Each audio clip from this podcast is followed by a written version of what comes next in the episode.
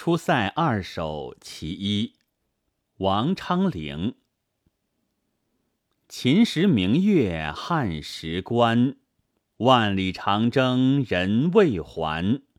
但使龙城飞将在，不教胡马度阴山。这是一首名作，明代诗人李攀龙曾经推讲它是。唐人七绝的压卷之作。清沈德潜说是醉语说：“秦时明月一章，前人推讲之而未言其妙，盖言失劳力竭而功不成，由将非其人之故，得飞将军被边，边锋自息，即高常侍燕歌行归众。”至今人说李将军也。防边筑城起于秦汉，明月属秦，关属汉。诗中互文。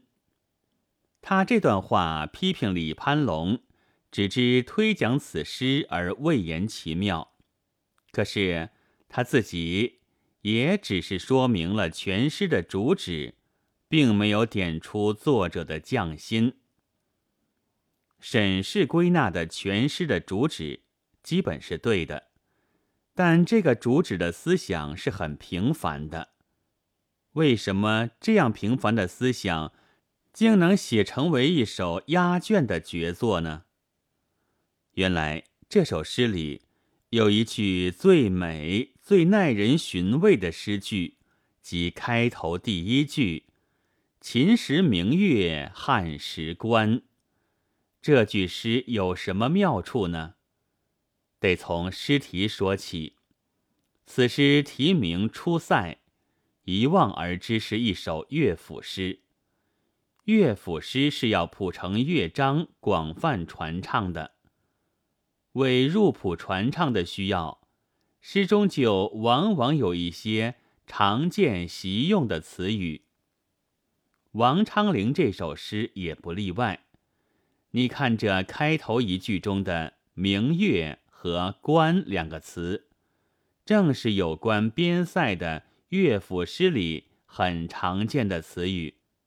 乐府诗集《横吹曲词》里不就是有“关山月”吗？乐府题解说：“关山月，伤离别也。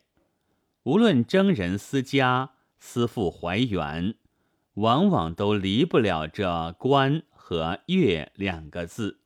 南朝陈徐陵《关山月》：“关山三五月，客子忆秦川。”北周王褒《关山月》：“关山夜月明，秋色照孤城。”随卢思道从军行，关山万里不可越。谁能作对芳菲月？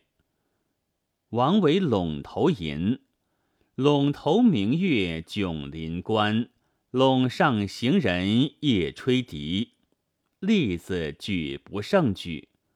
看清这一点之后，你就明白这句诗的新鲜奇妙之处，就是在“明月”和“关”两个词之前。增加了秦汉两个时间性的限定词，这样从千年以前、万里之外下笔，自然形成一种雄浑苍茫的独特的意境。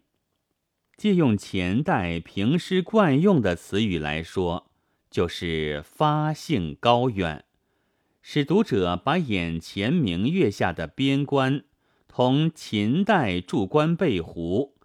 汉代在关内外与胡人发生一系列战争的悠久历史自然联系起来，这样一来，万里长征人未还，就不只是当代的人们，而是自秦汉以来世世代代的人们共同的悲剧。